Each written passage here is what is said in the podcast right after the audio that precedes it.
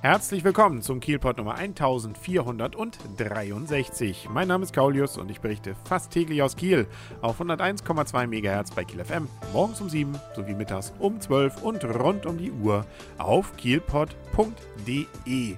Wir haben einen neuen Oberbürgermeister. Naja, ist noch nicht im Amt, aber er ist gewählt und zwar sehr eindeutig, wie ich finde sogar sehr überraschend eindeutig. Das hätte ich so nicht erwartet. Und es ist der Herr Jurist Dr. Ulf Kämpfer von der SPD, war ja auch unterstützt worden von den Grünen und dem SSW. Und weshalb ich sage, das war schon deutlich, das ist, glaube ich, mit das deutlichste Ergebnis, was bisher ein UB-Kandidat überhaupt bekommen hat. Und das nach der Vorgeschichte, die ja nun davor war mit Frau Gaschke, die ja auch SPD war, wo ich gedacht hätte, Mensch, wenn die CDU mal eine Chance hat, dann jetzt, hat sich aber nicht bewahrheitet. Herr Kämpfer hat nämlich über 55.500 Stimmen bekommen, nämlich genau gesagt 55.507, was wohl 63,12 Prozent entspricht. Also fast zwei Drittel der abgegebenen Stimmen konnte er auf sich vereinigen. Herr Gruber hat unter 30 Prozent bekommen, nämlich nur 28,32, was in Zahlen wiederum bedeutet 24 20.907. Also ja, etwas mehr als, ne, nee, sogar weniger als die Hälfte von dem, was Herr Kämpfer an Stimmen bekommen konnte. Und Detlef Hacketal als Einzelbewerber, der hat dann immer noch 7.515 Stimmen auf sich vereinigen können, was wiederum 8,54 Prozent bespricht. Die Wahlbeteiligung übrigens war ähm, zumindest was man dann so an Stimmen hört, gut. Ähm, naja, ist eben alles relativ. Die Wahlbeteiligung lag bei 45,84 Prozent, was deutlich mehr ist als beim letzten Mal und so ungefähr den Stand wieder von 2003 hat sogar. Aber trotzdem heißt das ja, dass bei Weitem mehr als die Hälfte der Kieler nicht hingegangen ist. Nämlich 195.000, über 195.000 hätten gehen können. Abgegebene gültige Stimmen waren es dann etwas über 87.000.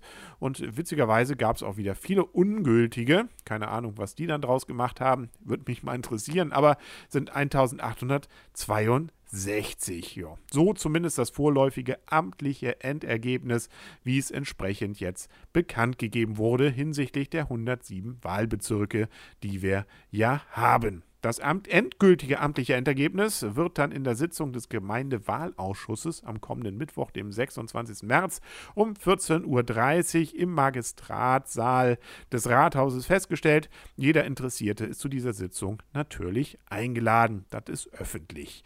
Ja, und da haben wir ja noch was anderes gehabt, was wir entscheiden durften, nämlich die Frage, wie geht es denn jetzt mit Möbelkraft weiter? Bleibt der Beschluss des Rates entsprechend bestehen oder muss er aufgehoben werden? Muss das Grundstück Stück zurückgekauft werden. Und auch hier hat sich immerhin gezeigt, dass die Wahlbeteiligung ähnlich gut war.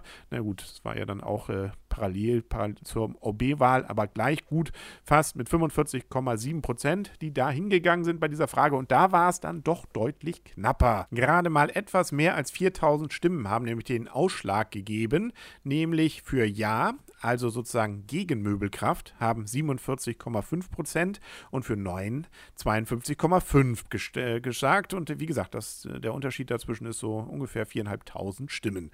Da zeigt sich doch, dass so eine Stimme durchaus Gewicht haben kann. Und wie eng das Ganze war, im Endeffekt bedeutet das aber, dass es ebenso bleibt, wie es ist. Das heißt, der Beschluss muss nicht aufgehoben werden und Möbelkraft kann danach kommen. Und so war denn dann auch die Freude entsprechend groß im Rathaus. Bekannterweise war ja logischerweise, weil man es da ja auch so beschlossen hatte, im Rathaus die Stimme auch bei den OB-Kandidaten übrigens pro Möbelkraft beziehungsweise gegen den Volksentscheid, äh, Bürgerentscheid und äh, ja, nun war man also sehr zufrieden und insbesondere natürlich die SPD, SSW, Grünen Anhänger doppelt gewonnen sozusagen. Nun ja, das ähm, gibt natürlich sowieso alles nur Gewinner beziehungsweise, nun gut, Herr Gruber konnte sich da jetzt glaube ich nicht viel als Gewinner fühlen. Schlechtes Ergebnis dann doch eingefahren. Keiner kann sich so richtig erklären nach dem, was man dann dort auch zu lesen bekam, wobei man doch betonte, dass doch die Kandidaten sehr ähnlich gewesen seien.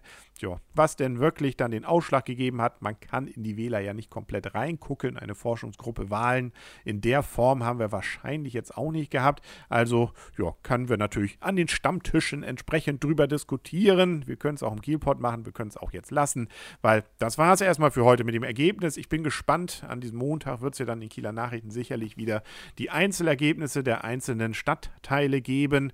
Und was sich dort ergeben hat, zum Beispiel, scheint es fast so zu sein, dass gerade dieser Bürgerentscheid in den Gebieten, wo der Möbelkraft direkt dran grenzen würde, gar nicht jetzt so die Gegner hatte. Also ja, wie gesagt, die Einzelergebnisse, das wird nochmal spannend. Und was sich daraus dann ableiten lässt, das werde ich natürlich gerne hier berichten auf kielpot.de und auf 101,2 MHz bei Kiel FM. Bis dahin wünsche ich alles Gute, euer und ihr, Kaulius. Und tschüss.